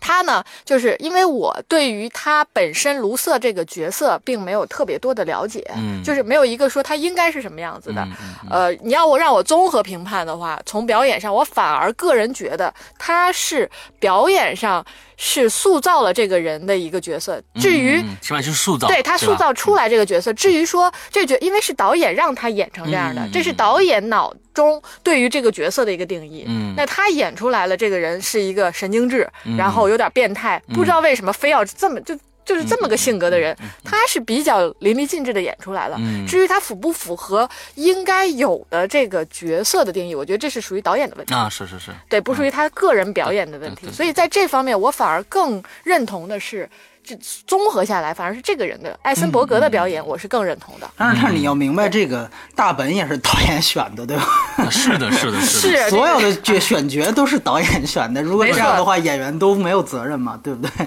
啊，对对对对，嗯嗯，来，波米，我是觉得是这样，就是呃，我我不打算批判大本了，就这个这个是这样。我觉得首先，呃，之前扎克施耐德说过，他最初考虑过让贝尔回来。呃，但实际上有这样一个问题，就是呃，他我也问他，我说你这个系列为什么要跟这个黑暗骑士三部曲去去做这个画格？他给的对，呃，就把它完全区别开。其实他给的理由非常充分，他就说，因为诺兰三部曲的这个诺兰的三部曲，他非常注重现实性，哎，现实主义太以至于呢，以至于他无法容下其他超级英雄了。哎，这个是我觉得这个这个理由非常充分啊，这个非常充分，因为你你想想看，你怎么可能在黑暗骑士一集你去加一个超人，加一个能有这么大超能力的人，然后你加一个神奇女侠，你加加一个这个海王，加一个闪电侠，你不可能的，对不对？嗯不可能的，这个世界那个世界就不可能出现那样一个人物，你会觉得非常生硬，所以他没有办法，他只能把它区隔开。那区隔开之后，如果你还要用贝尔，大家一定还是会往前面《黑暗骑士三部曲》的那个风格去想。所以当钢铁之躯的角色主角和黑暗骑士的主角往一块儿站的时候，都还穿着戏服往一块儿站的时候，可能那个的效果会更糟糕。就大家会觉得这两个世界的人嘛，这怎么可能打起来呢？对不对？这一点是他们当时一个非常大的理由，所以没有办法，他必须得换一个人。换一个人。那至于你说争议这个问题啊，其实很有意思。就是，嗯、之前如果你看过一些就是资料的话，当时最早一版的就是大电影版的这个这个蝙蝠侠是迈克尔基顿，就是后来大家知道鸟人、对吧？鸟人跟聚焦的主演迈克尔基顿来演的蝙蝠侠。嗯，其实你知道当时迈克尔基顿当宣布他来演蝙蝠侠的时候，在美国的这个漫画粉丝界也是是空前的被谩骂的一个事儿。当时蒂姆·伯顿就说，幸亏。当时因为那么那个当时是能寄信嘛，那迈克尔基顿收到很多威胁信和死亡信，就是说你们不能演这个东西。但实际上后来很成功。那个时候后来蒂姆·伯顿就接受采访，他就说，如果当时要有互联网，那我们就绝对完蛋了。就是得亏那个八十年代的时候互联网还没兴起呢，你知道吧？不会有那种空前谩骂。而且就之前很有意思，就是当说诺兰当时选择希斯莱杰。来、嗯。来当小丑的时候，啊，也是是争议非常大，就说呃这个人怎么能演小丑呢？但是我们都知道，无论是迈克尔基顿还是希斯莱杰，最后都非常非常成功，都成了几乎就成了一个啊。代言人小丑就是他了，对对对对对。嗯。所以呢，我们能够理解，就是说大本他这个当时选择他的时候，因为之前有很多次很好像破例一样都没有太失败，所以呢，大家去选他，而且由于大家都知道大本他脖子短嘛，没有脖子嘛，是的，哎呦我的天，哎对，而且他个儿非常高，这个实际上是不是说这次是最萌身高差嘛？就是这实际上是史上最矮超人，一米八八。配史上最高蝙蝠侠，就是大本的裸高就是一米九三还是一米九五，非常高。他是本人非常高，他再穿上戏服，直接就是两米一了。所以说，这个你会发现超人比他矮半头。他们呢，就是说，呃，也是想到从身材上，所以你看呢，因为他这次要打超人，他需要装装一个更大的机甲，所以这个确实是需要一个就是更大的一个身材的人来去驾驭它。那我觉得他的选角理由都是都是看起来都是很能理解的，而且从我本质上来说呢，就是这个，嗯，我觉得这集的槽点远远不在呃大本这这个人身上，而且我觉得他很有意思。但是呃，说说一个很有意思的花絮，他和这个呃，他算是一个就是刚才提到的是一个横跨漫威和 DC 的人。他也演过漫威的角色，而且也演过 DC，都是跟弗兰克·米勒有关，这个很有意思。另外一个，我觉得横跨 DC 跟漫威的人，就是最近非常火的那个瑞恩·雷诺兹。他之前是演过那个绿灯侠嘛，DC 的绿灯侠，然后最近演了这个死侍，演的是。当然他在那个金刚狼里就演了，这次是一个单独的 solo 电影。所以说，呃，当然这两个人的这个星途也截然相反啊。雷诺兹是当时他演 DC 的这个绿灯侠，差点毁了他职业生涯。是的。这就是死死侍算是回让他回血了，然后大本是漫威之前毁了他嘛，当时他拿了金酸梅的十年最烂的提名，对，所以呢，我总是觉得那个当时他是演而优则导，那个优别人都是优秀的优，他是忧忧伤的忧，你知道吧？他是演 演而优 优演不了我导去吧，对我演不了我导，的，所以。本其实是一个挺励志的人，就当时其实他职业生涯基本上被毁了，而且他跟吴宇森拍那个《记忆裂痕》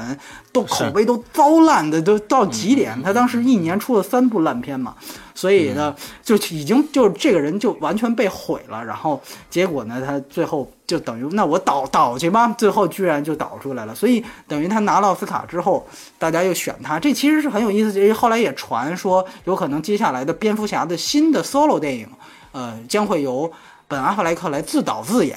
啊，这个是现在最主流的一个传闻。但是他自己现在采访的时候，他没有，他说我不能确定这个事儿。啊，我觉得最主要一点，他要观望这次扁超的口碑。目前来看，这个口碑不太好，我估计可能就 放弃了啊，我觉得可能放弃了。这很有意思，大超也非常有意思。超人呢，实际上你要知道，超人这个演演超人的演员是有一个超人诅咒。这个在北美非常有名，就是原来最早一版电视剧版的超人是五十年代黑白片的电视剧，是那个乔治·里维斯，他当时演了六季超人之后就忽然自杀了，就忽然死了，然后那个自杀是不是自杀也不知道，现那个是好莱坞最有名的一桩自杀谜案。啊，后来我觉得这很适合再拍一个关于这个超人之死的电影，非常到现在这个案子没破，就有人说那个枪上是没有任何人的指纹，就也没有他自己的指纹，非常有名。可以拍个十二宫二，哎，十二宫，对对对，所以呢。这个是乔治·里维斯。后来我们都知道，克里斯托里夫是出了一个这个坠马事件，对对对，成了一个高位截瘫的人。然后呢，这个后来《超人归来》的这个这个人虽然只演了一部布兰登·罗斯，但是后来因为这个口碑和票房惨败，所以这个人的星途就被毁掉了。所以你知道非常有意思，今年布兰登·罗斯有一个片子也在中国上映，大家一定没想到，就是一个叫《蒸发赖太平洋》的一个超级国产小烂片儿。嗯，对他居然已经现在混到在这种烂片里面去演一个二三号角色的这样一个地步了。他原来演过《超人归来》啊，你想想看。嗯，所以就是已经就惨到这个地步。所以说，哪怕是我们都知道要演超人没演成的凯奇啊，都现在都成了什么样子？呃，所以卡维尔，我这个真的是，卡维尔很有意思。卡维尔是在演超人之前，他就已经被评为是好莱坞最为不幸的人。熟悉这个电电影演员的人应该知道，他之前参与过几乎所有著名角色的选角，他参与过零零七的选角，最后进入的三选一，输给了丹尼尔·克雷格。他也选过哈利波特，最后也输掉了。他还选过。克这个诺兰版的蝙蝠侠最后输给了克里斯蒂安贝尔，嗯甚至他在超人这儿的这个选角上也输过一次。就是《超人归来》，他之前也进了三选一，最后输给了，因为那个时候我刚才说了，一直是李垫背的。哎，李夫刚死，所以他们选了一个更像里夫的布兰登罗斯，所以一直非常背，这直到现在。但是你也很难讲，他如果离开正义联盟之后，他的心路会怎么样？呃，目前倒是来看不错，就是因为他之前演了一个那个盖里奇的那个秘密特工，秘密特工哎，所以接秘密特工有个事儿必须得说，就这集为什么口碑不好？我觉得不是因为我们不喜欢，影评人不喜欢，而是很多女性观众也不干。哦为什么？因为这一部电影作为一部男男对决的电影啊，这扁超之间也没怎么搞基，哦，这一点我觉得是很多女粉丝不干的原因。就是你知道之前尤其你们俩怎么搞基呢？哎，你你你，所以你就得学学 这个，你看人家这个。呃，盖里奇对吧？人家是怎么把一个侦探片儿给拍成一个搞基电影的，把特工片拍，就是我觉得，因为这个确实是粉丝之前做了很多，真的是现在同人文化真的特别可怕，因为他们三个来中国宣传嘛，呃，接触过很多的粉丝，真的太多的这种，那把他们两个变成一个，这个海报非常有名，红双喜海报嘛，说他俩结婚，就跟你说闪婚这一样。还有很多特别污的那种同人漫画，特别多，我见的特别多，所以大家都是奔着这个去的啊。所以最后看这片子，最后也没怎么在这上有什么特别多的发挥，所以我觉得这个是很多让很多女粉丝大失所望，所以这片子啊，它评论才差。你比如说像《雷神二》那种片子，你知道吗？我在我看来质量也很差，嗯，但是呢，你看它评分就很高，为什么呢？因为它起码满足了腐女们的心愿。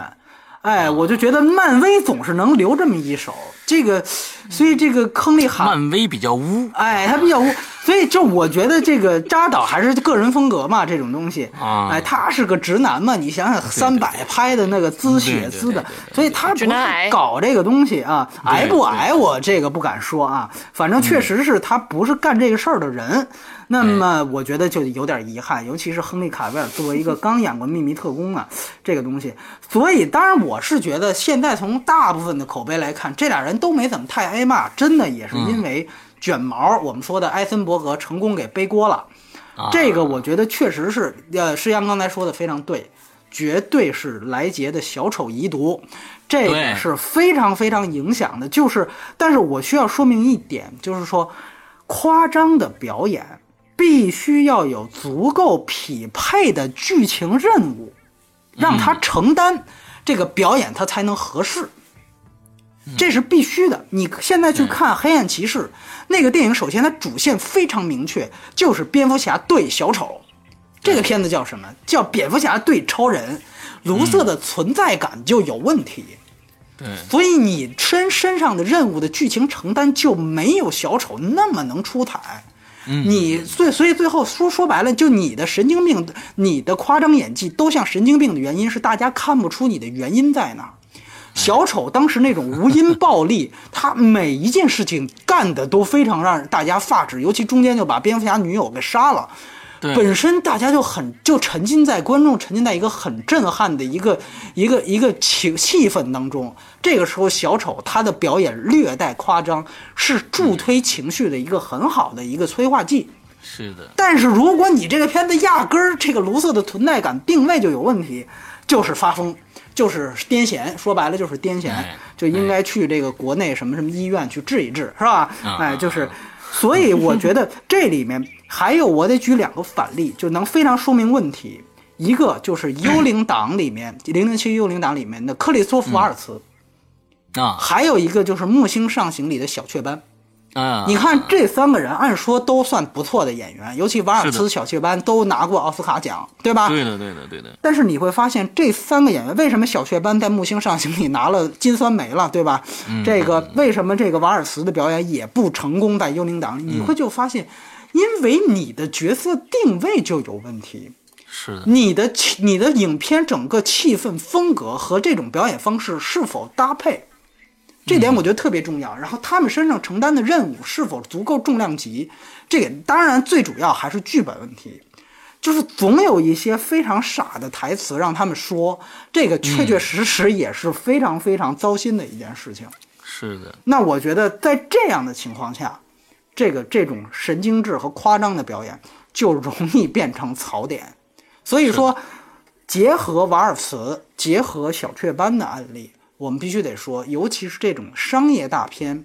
你你哪怕是一个所谓好像有演技的人，你的这种你原来在一些艺术电影和一些人物传记电影当中的表演方法是否和你的商业大片匹配，这个也是演员自己的原因，因为我觉得始终都是双向选择。嗯嗯对吧？也有人拒绝过一些，你像朱丽叶·比诺什还拒绝过呃《侏罗纪公园》呢。当时斯皮尔伯格找他，就是咱不能说这是完全导演，你要想清楚，他们也可以说不的。尤其是这些已经很牛逼的演员，不一定非得靠这个东西我才怎么着，他是可以选择说不的。你接了，最后你演的不好，这个你也要负责任。我觉得这一点就是金酸梅给你，说白了你你也得拿好，对吧？小雀斑什么的。所以我觉得明年，所以我觉得这个是夸张和剧情成分，这个很重要。因为卢瑟这里再说一点，卢瑟确实他在八十年代他有一定的这个角色的改变，是因为之前卢瑟就是一个就是在。呃，四十年代我记得他第一次出现是《超人大战原子人》，那个时候是刚刚核威慑出来，原子弹刚刚爆破，就诞生了卢瑟这样一个人，是带有非常强烈的弗兰肯斯坦色彩。因为我们知道那种怪兽电影是非常疯狂科学家，那个如果追根溯源往那儿去，好像有那么点相近。但是我们知道，从七十年代，尤其到八十年代，当时 DC 做了一次重大改革之后，卢瑟被加加成了一个亿万富翁。他加了这样一个背景，他实际上要正常人化很多，甚至我们知道，在哎二应该说是在二十世纪二十一世纪初有一部超人的美剧，当时还在美国非常红，叫《少年超人》。那那个设定里面，卢瑟跟克拉克两个人是，呃，原来是小就小时候就童年就认识，对对对，两个人实际上关系非常好，到后来决裂。那他一直是一个富二代的成分，所以我个人觉得。你凭空的杀出来一个，我们也知道，之前最早老版的卢瑟是吉恩·哈克曼演的，也是奥斯卡影帝啊。后来那个《超人归来》是凯文·史佩西，对吧？也是奥斯卡影帝。然后，所以就是你发现他们对角色的定位都不是这种 癫痫制的。所以说我个人觉得，就是说，如果你是想把它回到原来，好像弗兰肯斯坦化的话，那你的铺垫应该更长，而他把这个铺垫。更多的笔墨留给了超人、蝙蝠侠为什么打架了，嗯，对吧？所以这个是这个角色最尴尬的地方。所以我觉得这可能是表演上，我觉得他最呃一呃最大的槽点就在这儿。对对对对。OK，好，OK，咱们最后来聊一聊娱乐性。娱乐性，波米六分，对，哇，终于及格了，好好厉害。呃，我是六点五分，我的也及格了，六点五分。来，神木先来。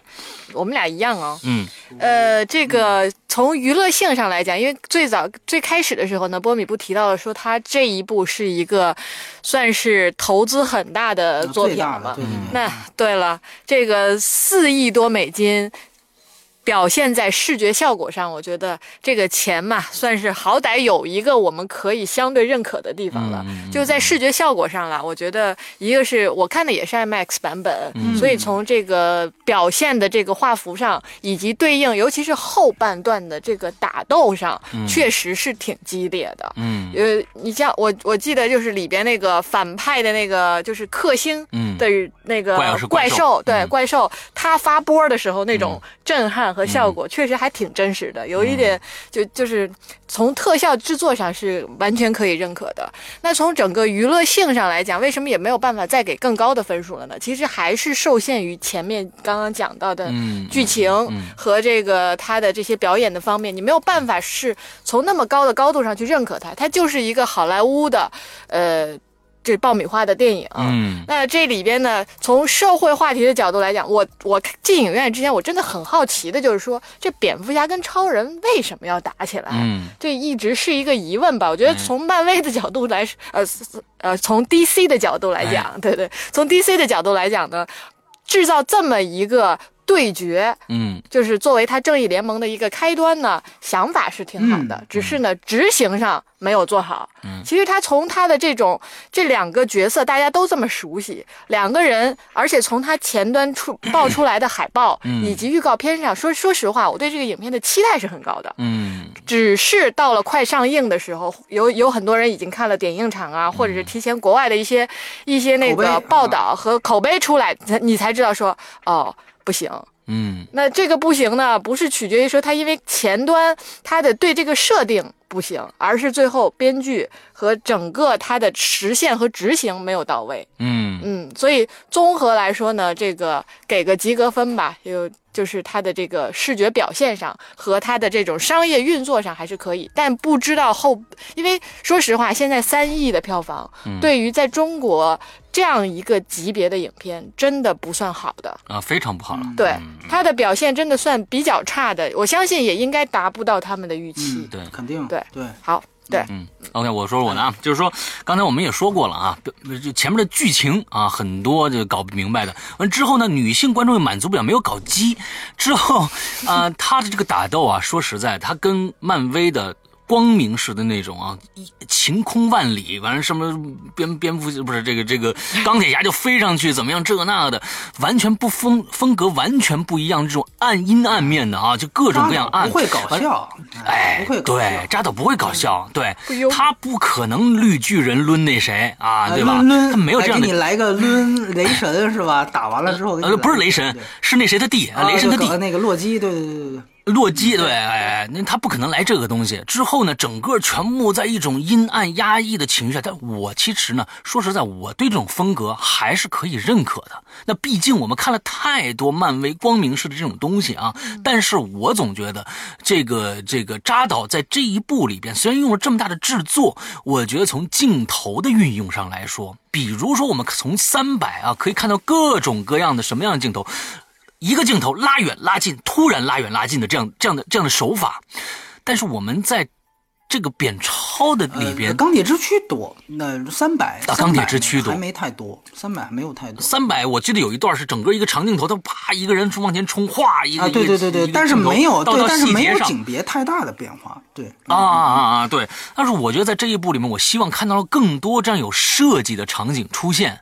到最后的打斗的时候或者怎样。艺术成分。哎，就是说，但是没看到，确实特技、光光电、整个的火什么的烟什么的这些细节处理已经非常非常的棒了，也能看到这些电烟就是钱花的地方。我觉得这这这肯定每一个细节都挺好，但是就是没有设计感，所以我只能说是及格啊，就是说到最后打的不错啊。你看这他们也确实使了劲儿了啊，挺辛苦的给挺辛苦的啊啊，辛苦分辛苦分六点五啊，OK。对，其实施阳说这点特别好，就我也打算聊聊扎导这事儿。就是其实扎克施耐德为什么那么多影迷？就是明明他的评分，你看啊，没有一个上八分的片子啊，就是 除了之前拍过那个乔丹的片子以外，没有一个上八分。为什么大家还特别喜欢他？或者有一部分人非常喜欢他，就是说他确实他是一个非常忠于漫画的一个导演，他很多分镜、很多台词基本上就是，尤其是分镜，他就照着漫画拍。呃，这个是因为就是《守望者》里面带来的特点。其实你可以说，呃，扎导他从守望者基本上是按照漫画哎对呃，就是基本上他从其实他就整个职业生涯其实不太长。他零四年第一次拍活死翻拍《活死人黎明》，他那个很有意思，他那个戏的搭档，他的编剧是詹姆斯刚，是后来《银河护卫队》的导演，啊，是那、啊那个戏的编剧，呃，在。从那部戏开始就有他特别鲜明的个人风格。当然了，你说那个、那个，嗯、片名也是他的个人风格，就有很当时很有意思。你现在去看那个，嗯、活死人黎明》，他那个他那个就是热评会会有一句话就说：“哎呀，这个这个戏里面活死人黎明，这个黎明演的真好，我都看看不出来他演的是谁啊，就是？这个也挺逗的。这个这个这个这个这这部可叫正义黎明啊，也没看出黎明演的是谁啊啊，开玩笑，刘德华啊刘刘德华看见了，对，所以很有意思的是说，他从那部戏开始，你就会发现他就是大量的慢镜头。特别多的慢镜头。然后呢，尤其是他几乎是每一部戏都会出现，就是那种子弹的特写。就是那个枪膛里面，子弹从枪膛里蹦出来那个特写，对。就哪怕你说三百啊，三百里面没有热兵器，只有冷兵器，里面都有那个巫师往外那个就是波斯的巫师往外扔那个火弹，对吧？扔那个那个就是像燃烧弹一样的那个东西，然后溅在那个炸在那个盾牌上，然后溅开火花。就是我哪怕是冷兵器，我都给你找一个相似的东西来来给你来这么一段。就你包括到这一步也是，你看他片头，大家记得吧？就是那个讲，其实他的片头就是呃，蝙蝠侠小时候他父母双王的那一段嘛。哎，嗯那个他还他还怕一段还不够爽，后来还蝙蝠侠回数时候又又又又来一段，又来一段就那个那个珠子散开，枪打珍珠啊其实那一段的感觉，就一边出字幕一边讲故事的那一段，就特别守望者嘛。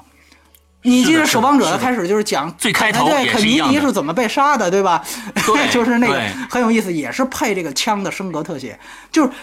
在出字幕的时候，因为扎导原来拍 MV，在出字幕嗯啊、拍 MV 这种东西的时候，这个东西特别合适。但如果你要是一泛滥，它会影响到主线剧情，这个确实是。嗯另外一点就是，你看扎导他对于这种重金属摇滚的迷恋，这也是从活死人迷、呃黎明开始，一直到现在，就是三百就是打着打着突然来一段重金属，这一段我觉得最突兀的就是神奇女侠出现。就那个音乐一下子就不一样。他这个他这次用的那个配乐，一个除了原来的汉斯季默之外，他找了那个 M M 四，就是疯狂麦克斯的那个配乐对来，，疯狂麦克斯的，所以你就会感觉就是说整个这个配乐特别乱。就是他也是希望每一个人能够有一个不同的配乐主题，但是整个风格都不太一样。所以我觉得这个配乐的乱啊，包括他自己个人对重金属的迷恋，一定程度上催化了这个戏看起来更割裂。所以这个我觉得，但是我们必须要说啊，他从这个这个整个的这个职业生涯来看，可能我觉得最适合他表达他自己这种个人风格的就是三百。你说《守望者》也不错，《守望者》的风格化，我觉得更突出是在它主题上。真正他的表达，我觉得就是说，好多人都说这个扎克施奈德是所谓的油画风格，说他画面像油画一样，其实其实就是三百对象，因为三百的。的这个整个的这个整个颜嗯影片的色调是一个古铜色的色调。看着就很就就很像油画，但实际上你看他拍其他的，包括像《少女特工队》，都是都是冷色调为主，这部也是一样。所以呢，就是真正说像油画就是三百，而且你你现在去想三百的故事，其实就非常简单，大家都非常知道，对吧？温泉关，然然后也不怎么太讲道理。那个片子，由于是根据米勒的漫画改编的，也不太顾及什么史实、什么逻辑，史实，哎，就是这个快意恩仇，对吧？就是一只要一不爽，就就举举刀就刺，举枪就砍，对吧？我不管你那个，你看那个杰拉德巴特勒通篇说话都吼着说，就是就是说哪个台词都跟骂街似的，就是那样，就特别爽，就这种那个直男的滋血，对吧？吼叫这种斯巴达，这但因为斯巴达，大家刻板印象当中斯巴达人他。他的是成成成长方式就是这个样子，非常野蛮，对吧？但是也非常爷们儿，对吧？就是这种，所以这种风格和这个题材，而且三百又是一个本身就很血腥的一个题材，这个战役拍出来就需要这么这么大的动作场面，需要你风格化的东西，所以一切都非常匹配。你现在再去看这个纯绿幕，那个是用没有任何一一丝的外景，全部在绿幕前拍。那个别看是十年前的作品，我觉得它风格化甚至比今年大红的是去年大红的那个 M M 四还要，它风格化还要更甚。其实你其实扎导适合拍什么片子？就是如果要是《疯狂麦克斯四》给扎导拍，也不会太差，我觉得他就适合拍这种。故事非常简单，没有什么太多的，你不能给他太多其他要求。你说你得给我这个 DC 大宇宙铺线，你得搞点宗教性，这些他干不了，你知道吧？扎导是一个非常宅男文化哎特别对哎哎标准的这样守望者，说句实话，守有人说守望者不是挺那个的宗教性的吗？挺这那守望者，你别忘了，它也是终极版，他那个三个半小时的终极版出来之后，他的口碑才起来。就是这个片子当时它在上映的时候，口碑和票房都不是太好。那个原著艾伦摩尔说：“我绝对不会看这个片电影版嘛，对吧？”所以说白了，就是为什么你想想。呃，主这个守望者最好的版本是三个半小时的版本，什么概念？就是说他总是需要比别的导演多更长的时间对，他才能把一个故事讲清楚。说清楚。对，这次你看，呃，我可以明确告诉大家，就扎导又说了，他还是会出导演剪辑版，在这个基础上再多三十分钟，而且是 R 级那大家现在看完了会觉得，我还多三，这就够拖沓的了，对不对？所以这就很能说明他的叙事能力就很有限，没有别的原因。嗯嗯，所以你说，你说现在你说看他讲了两个半小时这个片子的 bug，你随便说，对不对？就包括大家说，其实你说他的 bug，最终你去讲两个方面原因，一个是肯定是客观原因，就是铺线的问题。就里面很多人都提到那个梦魇，大家记得吧？就是看不懂，就很多非这个是非 DC 迷看不懂。不是，我是说就是不是那那 DC 迷的人，他看不太懂。你记得他还来了一个那种梦中，我就觉得是不是大卫高耶干的？是梦中梦，他来了一个，你记得吗？啊，对，就是醒来之后是闪电侠在那儿，不是，然后再醒，这是什么？这是梦中梦。我说这个这是怎么搞的？就是这种出现，他是故意不说的，而且很多人说啊，就是他这个梦魇其实可能是真的，就是未来会和正义联盟链接，这就是正义联盟的场景。那这个是就是 DC 迷他一猜就能猜出来。但是我就跟就跟之前说的，很多现在的导演就是每句话就是跟我们之前聊《终结者》《创世纪》一样，很多主要剧情你故意不说这个事情，感觉这应该是你的义务才对，你得把是的是的我们就买了这一部电影的票钱，我们没买漫画，你凭什么不把它说清楚？你这主要人物从哪儿来的，到哪儿去，这段什么意思？你故意不说这个事情，说句实话，对于不是漫画迷的人来说非常不公平。这个非常不公平。然后这个是我觉得是可能是华纳层面的问题，就像我最初说的，他他实际上有这个，但是你说这个片子的剧本问题，他大家现在就说是高耶他本身是拍原来呃黑暗骑士的，你这个戏又需要要跟黑暗骑士做断舍离，这里有一个冲突。然后本阿弗莱克又带了自己的团队进来，把德下来的编剧加进来，那个人本本阿弗莱克告诉我说，他根本就不是漫画迷，没看过漫画，人家就是写政治惊悚剧的。我跟你对事儿一点都不了解，你想想这怎么合作？你 所以你会看到这个剧本呈现非常大的割裂状，所以你就这个漫画很多东西，这个 bug 这个就不能说是用铺线的问题来解释，你就就是你很简单的一个例子，你在这个超人钢铁之躯里面你就讲了，路易斯早就知道这个这个克拉克就是就是超人。然后在这里面，蝙蝠侠居然不知道这个事儿，就是他不知道超人的身世，所以以至于也不知道超人他妈是谁。最后呢，然然后你看着吧，卢瑟，你感觉他也早就知道了，对吧？这就非常奇怪。我就说，蝙蝠侠一直的人设是一个情商、智商双高，而且巨有钱，他有史上可能最贵、最强大的搜索引擎，他有他的那么强大的电脑。这个他居然都不知道，这个然后卢瑟跟呃路易斯都门儿清一样，这个你觉得合合适吗？然后退一步说，即便他不知道，到那一刻他要杀超人的时候才知道，最后就因为他俩母亲就很巧合的同名儿，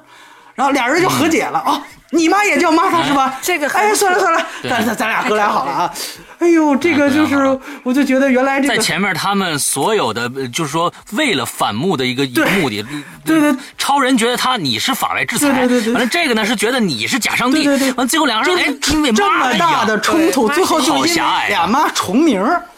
就算了，就算了。哎呦，这个真的是编剧，我不知道，非常狭隘。就是你在干嘛？对，所以就是说这种这种特别就是。徐浩峰说过一句话，就是你们也太儿戏了，就像过家家一样，嗯、你明白吗？嗯、就是说、嗯、这个东西，哎呀，这是你妈也叫玛莎，这，哎呦，这个真当时看着我扶额呀，各种扶额，啊、而且就你就咱们这还有好像，比如朋友说说什么，比如说超人的女朋友在非洲被劫了，超人立刻就能听见，因为大家都知道他是千里、哎、对了，千里眼顺风耳嘛，对吧？对吧？那你妈被劫了，你怎么就听不见？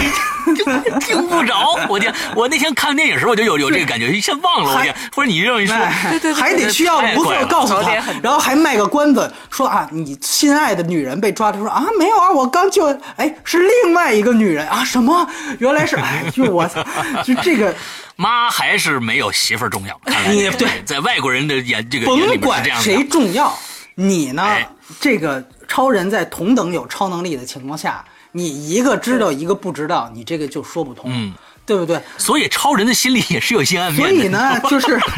你又没有刻意的去展现，他还是一个高道德标准线。所以你怎么圆这事儿，就 DC 粉怎么圆这事儿，这些随便讲、随便说的 bug，我则随便想起来说的 bug，这都逃不开，你明白吧？而且我觉得他最有，就是最可惜的就是，还是刚才说那句话，你前面花了一百，就跟玄牧说的一样，你前面花了一百多分钟，就是去讲蝙蝠侠跟超人他为什么打架。对吧？你看他铺的线，其实我觉得从这一点上来说啊，从我个人来讲，我觉得他理由交代的已经足够多了。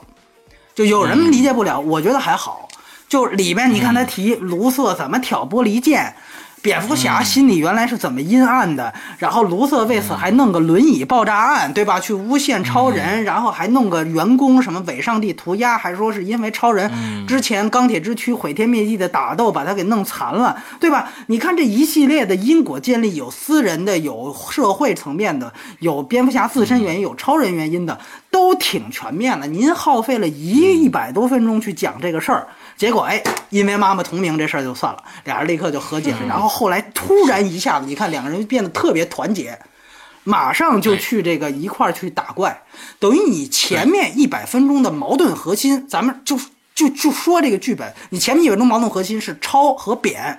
但是后来因为妈妈同名之后，啪，这个事儿一下跑题了，就变成了回归了，听妈妈的话。成了一个俗套的打怪模式了。俩人携手一块儿去打怪，你这整个中间就发生了一个巨大的割裂。其实超人钢铁之躯就有这个问题，他前面钢铁之躯前面是讲超人他为什么他童年就受压抑，大家他被被视为一个异类嘛，他讲他受了巨大压力，攒了一堆的负能量，然后他两个爸一直在开导他啊，这那个戏是关于爸。啊，然后呢，这个最后佐德忽然一来，突然马上就变成了一个传统回归的打怪模式，就宁可我把我同族人的这个脑袋给扭断了，我也要保护地球。我靠，你之前那么多的负能量的积攒，你的动机在哪里？就是那个片子的的的剧本的缺陷，其实就跟超扁一样，就是说他同一块石头绊倒他两次。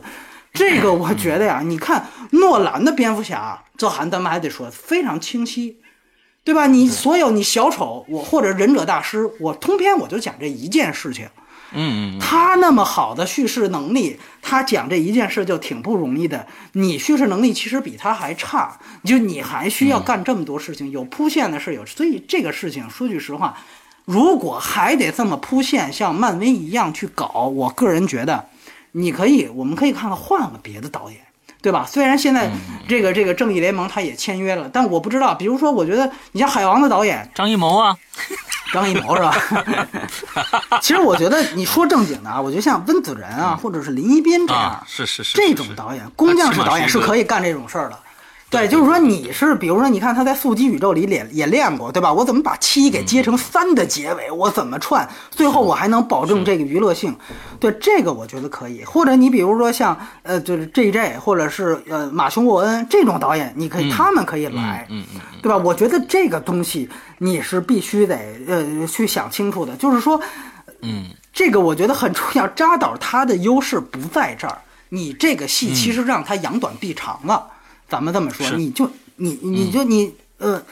那个三百二拍的那么次，你为什么不让扎导去导，对吧？他适合导那种片子，我这是我觉得他特别遗憾。然后最后想说一个话题，就是说还是刚才提到的这个事儿，就是说到底诺兰是不是坑了这个 DC 和华纳？这个是很多 DC 迷的一个观点，就觉得这个是其实诺兰三部曲他在。他靠《黑暗骑士》三部曲收敛了他自己最大的这个声誉，而且获得了拍摄《星星际穿越》和这个这个《盗梦空间》那样需要高成本支持的那样的一些作者性很强的电影。他其实都是靠蝙蝠侠的成功才获得这个合法性嘛，对吧？但是是不是把 DC 的宇宙给坑了，到导致现在对漫威的这个这个对垒里面非常被动啊，如此被动，现在越来越被动。我觉得这个事儿呢，咱们得还是得辩证的看，对不对？你就跟说说那个说是不是什么台湾新浪潮，是不是什么侯侯孝贤、杨德昌毁了台湾电影工业一样？你这个事情你完全让他个人背锅，我觉得这是强盗逻辑。